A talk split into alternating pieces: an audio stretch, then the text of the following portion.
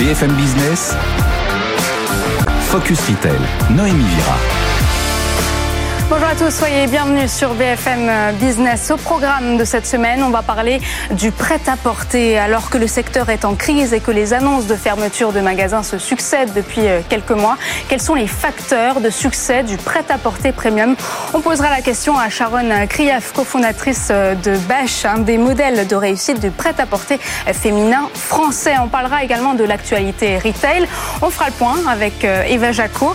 Et cette semaine, une nouvelle victime de la crise qui touche les marques de prêt-à-porter Burton. Cette crise de l'habillement est-elle une facture était-elle prévisible? Les dirigeants de ces enseignes ont-ils manqué de vision sur les évolutions comportementales des consommateurs? Jean-Marc Ménien, directeur général d'Altavia Shoppermine, nous donnera son analyse. Et puis en deuxième partie, notre start-up cette semaine, c'est Notify, une solution de data marketing. On recevra David Martins Gonçalves, son cofondateur. Il nous expliquera comment on fidélise les consommateurs des marques quand ils sont disponibles. Mais tout de suite, c'est l'heure de l'interview. Vous êtes sur BFM Focus Retail, l'interview. Et cette semaine, j'ai le plaisir de recevoir euh, Sharon Krief. Bonjour. Bonjour. Vous êtes euh, cofondatrice et CEO de Bash et à mes côtés également Jean-Marc Ménien, directeur général d'Altavia Shoppermine. Alors Sharon Krief, vous avez fondé euh, Bash en 2003. C'est un peu une histoire de conte de fées. Donc l'histoire de deux jeunes étudiantes qui se rencontrent, qui deviennent amies, qui montent leur marque de vêtements qui devient une success story. En 2018, l'enseigne a atteint les 150 millions d'euros de chiffre d'affaires. De 2019 à 2021, il a continué à progresser de 21,5% alors qu'on voit une une baisse générale d'activité euh, du secteur. Comment se portent aujourd'hui vos résultats et quelles sont vos prévisions euh, pour 2023 Alors, euh, écoutez, vraiment, Bâche va bien. Et pour ça, on remercie nos équipes tous les jours qui sont là, qui se sont battues depuis depuis ce Covid, qui a fait du mal un peu à tout le monde, puisque je sais que on va en parler. Mm. Et, et on a cette chance d'avoir une marque qui continue de plaire à nos consommatrices, aux nouvelles consommatrices. Et pour ça, c'est beaucoup de travail.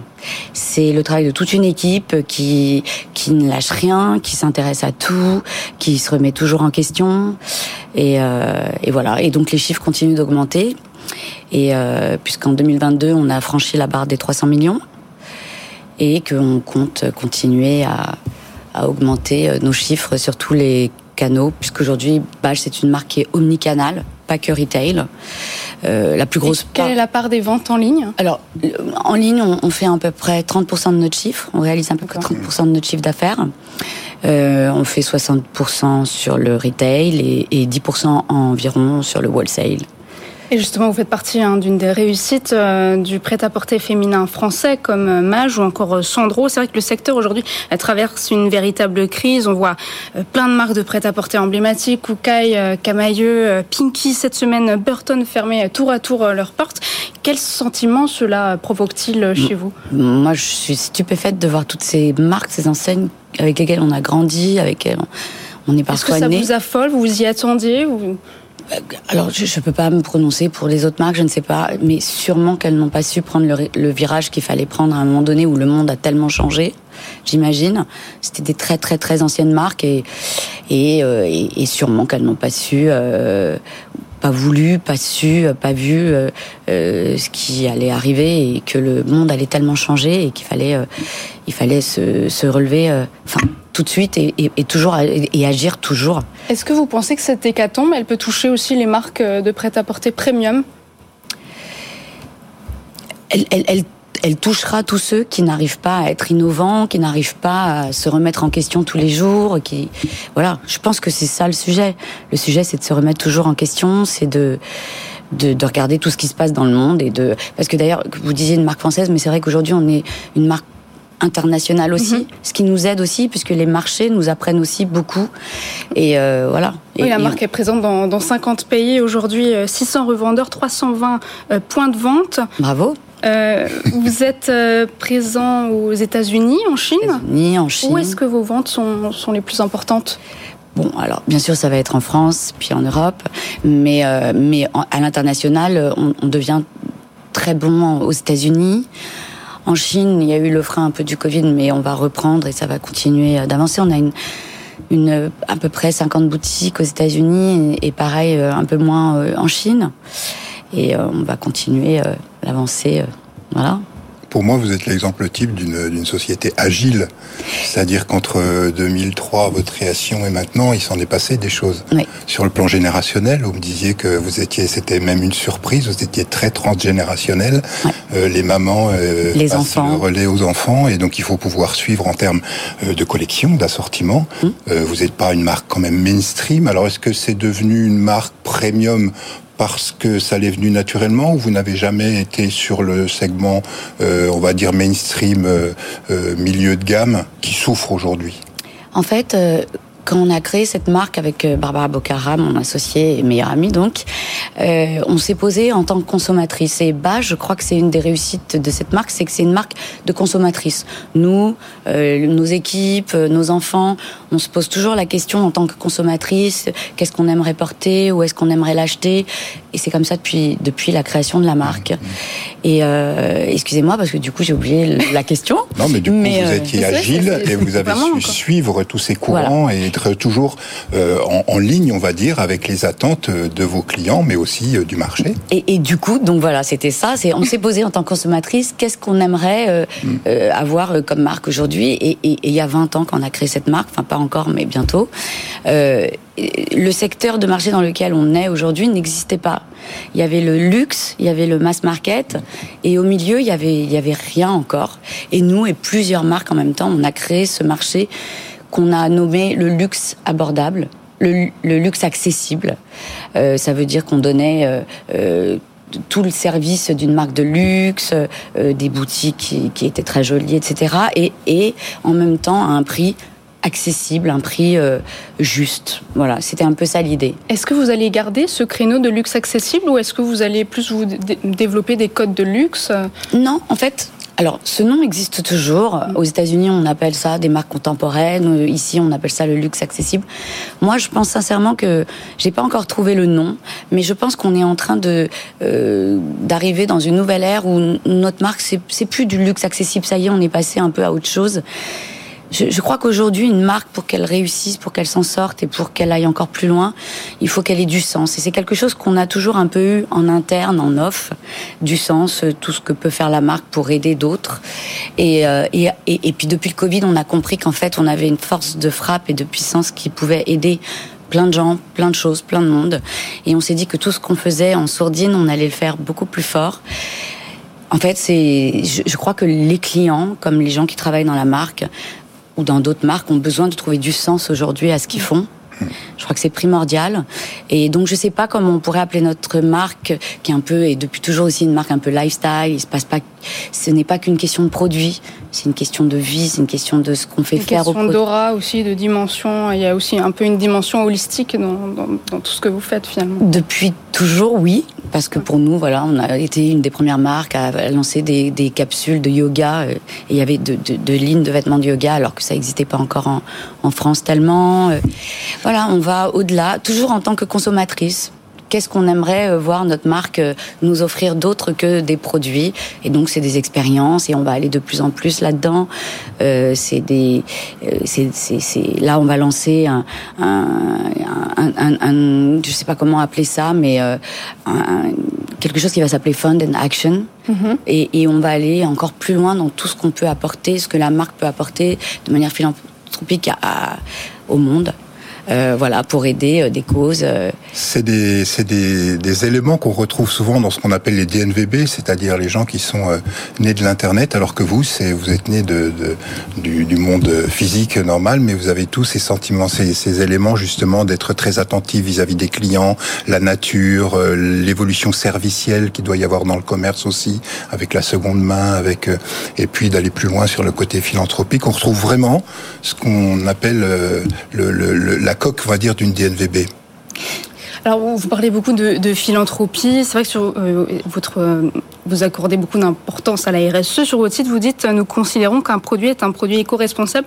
s'il est composé d'au moins 70% de matières dites responsables ou composé d'au moins 40% de matières recyclées. Mais là, vous n'évoquez euh, que les matières, mais aussi le lieu de production, les conditions de travail dans, dans ce pays-là, le transport euh, qui peut être lourd en émissions. Euh, pourquoi vous ne privilégiez pas davantage une, production plus proche du consommateur? On, le fait aussi. En fait, vous produisez en France aujourd'hui, par exemple, des, bijoux, des vêtements? en, en, en France, pas encore tellement, mais on essaye. Euh, après, il y a toujours cette, euh, ce souci de, de, de savoir-faire. Et en fait, nous, depuis le début, on n'a pas été loin pour aller loin. On a été chercher le savoir-faire dans chaque pays euh, dans lequel on pouvait le trouver. Et c'est pour ça qu'on a euh, euh, très vite commencé à fabriquer en Inde pour ces broderies. voilà. Et, et, dans, et dans tous les autres pays, on fabrique vraiment dans beaucoup de pays.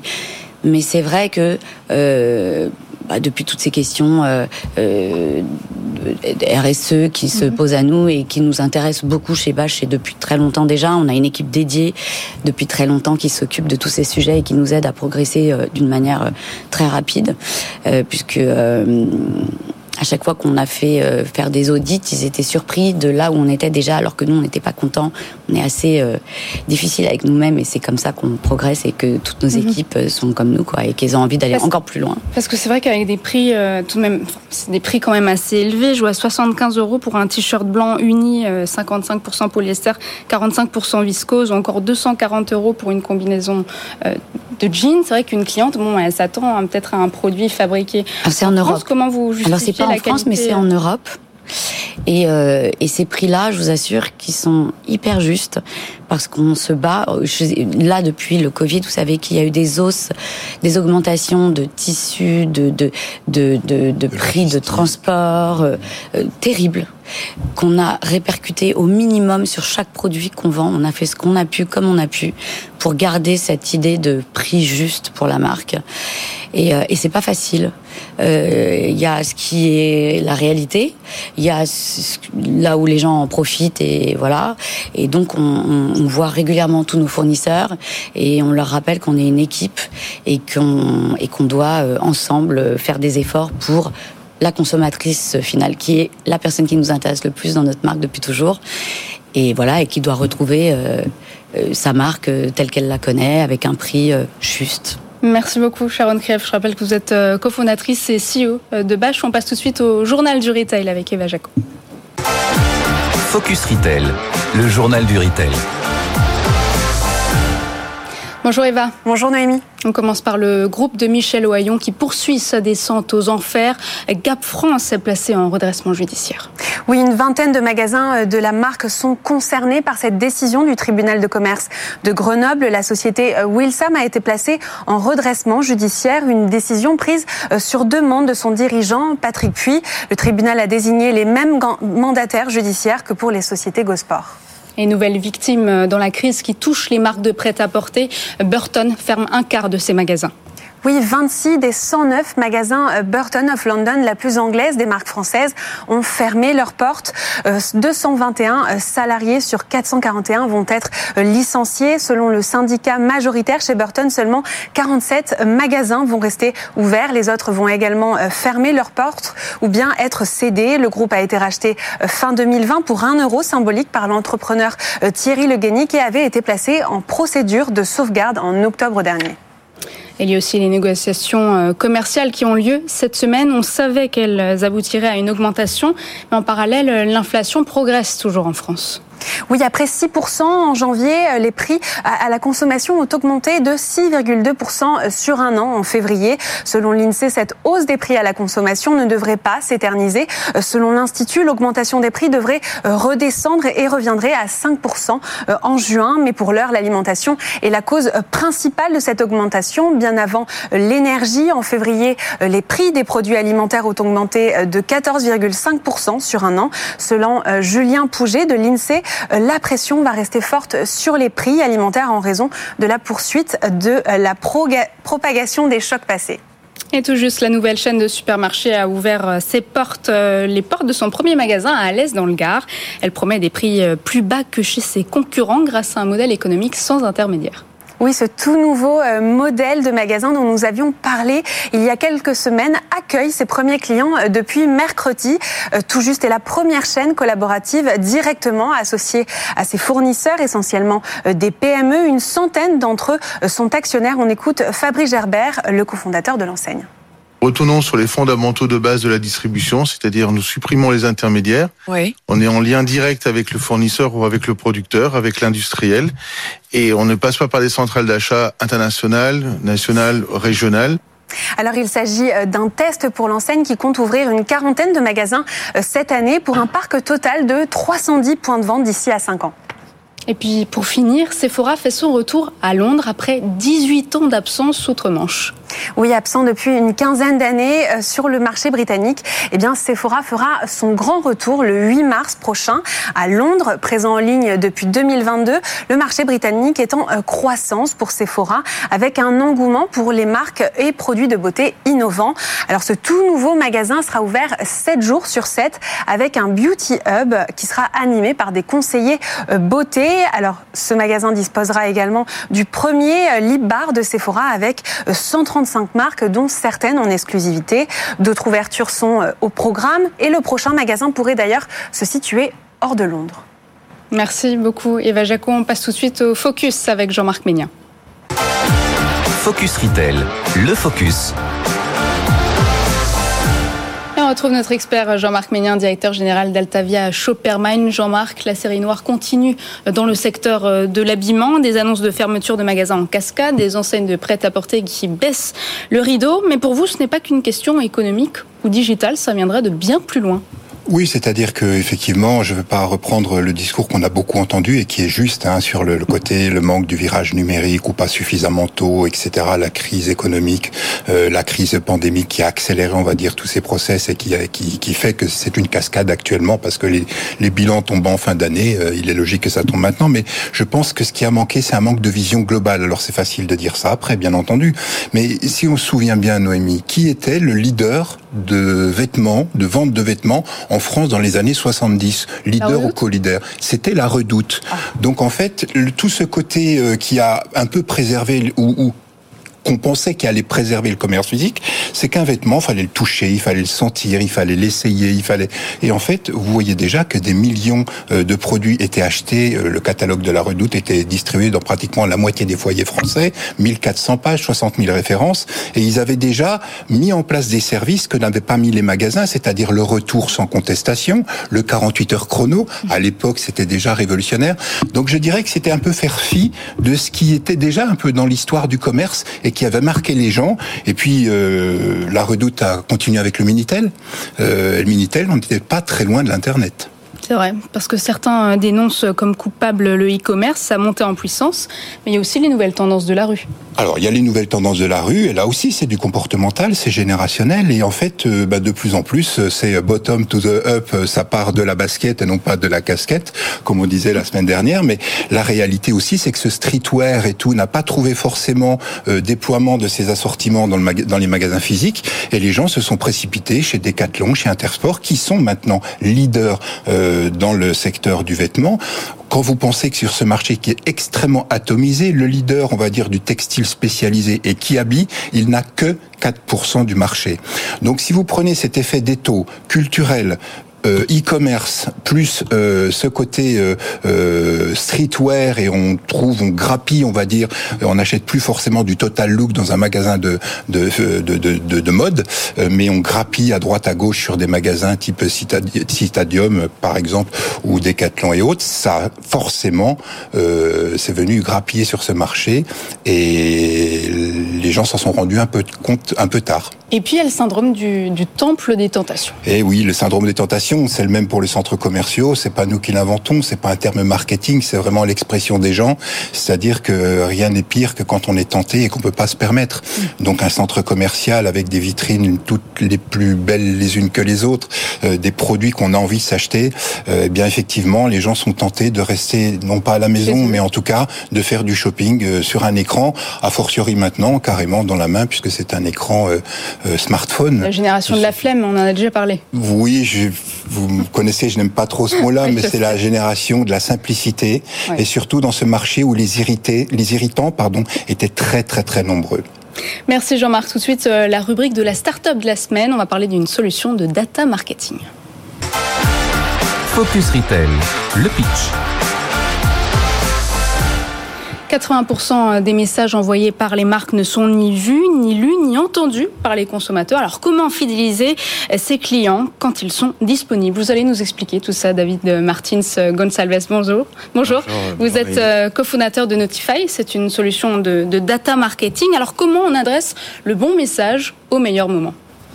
Bonjour Noémie, merci de, de, me, de, de nous recevoir. Euh, alors comment on adresse un message au bon moment? euh, Déjà, je, pense qu'il faudrait faire un petit point sur ces 80% de, de, messages qui sont pas lus par, euh, mm. par les utilisateurs. En fait, ça part d'un principe de base qui est que les marques et les retailers ont besoin de, de parler à leurs clients. Et dans ce besoin de leur parler, euh, on se rend compte que finalement euh, il n'y a pas de retour, il n'y a pas d'engagement. Oui. Oui, parce qu'on est tous noyés dans des flots d'informations aujourd'hui. On est noyés derrière les flots. Et, euh, et du coup, face à ça, la réponse a été de d'accélérer le, le, volume de messages, c'est-à-dire de faire un peu de brute force. Quand on n'arrive pas à, communiquer avec quelqu'un, on essaye d'augmenter le volume de sollicitations. Et donc ça fait du, du désengagement, euh, ça augmente les coûts de les coûts d'acquisition. C'est-à-dire qu'à côté, les marques ont besoin de parler, donc elles vont finalement racheter leurs clients. Et derrière tout ça, nous, ce qu'on s'est dit, c'est que la raison pour laquelle ça arrive, c'est que tous ces messages sont pas sont pas envoyés au bon moment. En fait, le postulat de départ, c'est de se dire qu'il y a un bon moment pour les consommateurs, pour les clients, pour recevoir les messages des marques. Et comment on définit ce bon moment? Alors voilà. En gros, on s'alimente de données euh, sur, euh, sur les utilisateurs, des données first party euh, euh sur, sur leurs habitudes. Et nos, notre IA, nos algorithmes, sont à même de déterminer les moments où les personnes sont le plus disponibles pour recevoir les messages. Alors la disponibilité, qu'est-ce que ça veut dire? Ça veut dire on n'est pas en famille, on n'est pas en train de conduire, on n'est pas en train de travailler. Être une pause déjeuner, comme quand on fait un post, euh, je sais pas moi, sur Instagram, sur Facebook, on se dit bon entre midi et deux, il y, a, plus de personnes qui sont susceptibles de le voir? Voilà, c'est ça. Alors après, c'est individualisé. Le principe euh, là-dessus, c'est qu'on est donc dans la relation client, et dans la relation client, il y a quelque chose qui est assez important. On le sait, c'est que il y a une cliente, euh, il y a une attente pardon des clients et des consommateurs, c'est d'avoir un message personnalisé. Donc ce message personnalisé, il veut dire quoi? Il veut dire avoir le bon contenu à la bonne personne. Et donc c'est ce qui manquait au bon moment. Et donc oui, ce bon moment, euh, il est déterminé par les habitudes des utilisateurs. Donc c'est des moments où les personnes sont effectivement plus sur de loisirs, plus sur euh, de la détente, euh, sur sur sur Internet, ou des moments où ils se sont rendus sur les sites des marques, des clients, etc. Et quel est le prix de cette solution? Alors, c'est un modèle SaaS. Donc en gros, ça dépend du nombre de canaux et mhm. du volume euh, de base qui va être traité. Donc c'est des sujets euh, euh, qui sont qui sont. Donc ça peut être une solution très chère avec tous les canaux de messagerie qu'on a aujourd'hui. Alors. si c'est au volume traité. Je, je, je, je c'est difficile de dire combien ça va coûter par rapport à ce que ça rapporte. C'est-à-dire que là, on est sur un sujet clé qui est euh, aujourd'hui l'actif principal des marques c'est leur base de données, leur base client, surtout par rapport à tout ce qu'on s'est dit aujourd'hui les difficultés, euh, la digitalisation, les changements, les consommateurs qui changent. Donc il y a, y a, de fortes attentes. Et finalement, ce capital, c'est le capital client. Aujourd'hui, il faudrait qu'il faut qu'il soit sécurisé, il faut qu'il soit pérennisé. Donc il faut tout mettre en œuvre pour aller dans le sens des attentes des, des clients et favoriser euh, le contact avec eux, c'est-à-dire euh, pouvoir maintenir ce contact. Je vais vous donner un exemple qui va être parlant par rapport à tout ça. Euh, on a des acteurs aujourd'hui qui ont le même message qui va être créé sur l'email, sur le push ou sur le SMS. Et ce qui va être fait, c'est qu'ils vont déclencher le même message qui a le même contenu au même utilisateur au même moment. Donc ce qui, ce qui finalement crée une expérience utilisateur assez catastrophique. Et nous, l'enjeu derrière tout ça, c'est vraiment de se dire qu'il est fondamental aujourd'hui de personnaliser son message pour, pour ses clients. Donc d'être à même de, de s'adapter finalement ce qui est attendu des marques et des retailers aujourd'hui, je pense, de la part de leurs clients, c'est de recevoir le message qui m'intéresse au bon moment sur mon canal préféré. Alors Jean-Marc Et comme vous dites, euh, ça doit influer sur la, la qualité du message, c'est-à-dire effectivement, comme vous arrivez plus dans un moment un peu affinitaire, euh, vous n'avez pas besoin d'être très choc, on va dire, comme pourrait l'être un message plus promotionnel envoyé dans la masse. Donc ça veut dire que ça influe aussi sur le type de création. Vous pouvez vous permettre d'être un peu plus quali, un peu plus sensuel dans la relation, justement comme vous tombez à un bon moment. Oui, absolument, absolument.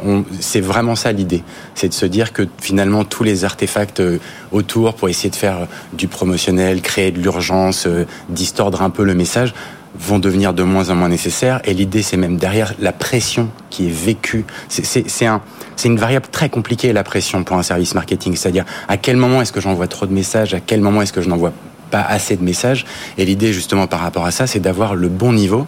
C'est vraiment de se dire je, avec les retours qu'on a et les connaissances que notre IA euh, arrive à obtenir, on a cette capacité à justement trouver le bon ton au bon moment. Merci David Martins Gonçalves. Je rappelle que vous êtes euh, cofondateur de Notify. On passe tout de suite au chiffre de la semaine. Focus Retail, le chiffre de la semaine. Et cette semaine, euh, dans le chiffre, euh, Jean-Marc Ménien, euh, directeur général Altavia Shopperman, vous nous parlez du canal de vente online dans le prêt-à-porter. Dans le prêt-à-porter, dans le vêtement en général, eh bien écoutez, on s'attendait pas à ça, à l'historique, on va dire, de tout ce qu'on a pu dire sur le vêtement en vente en ligne. On est à 52% de part de marché. C'est-à-dire 52% des vêtements sont vendus maintenant en ligne.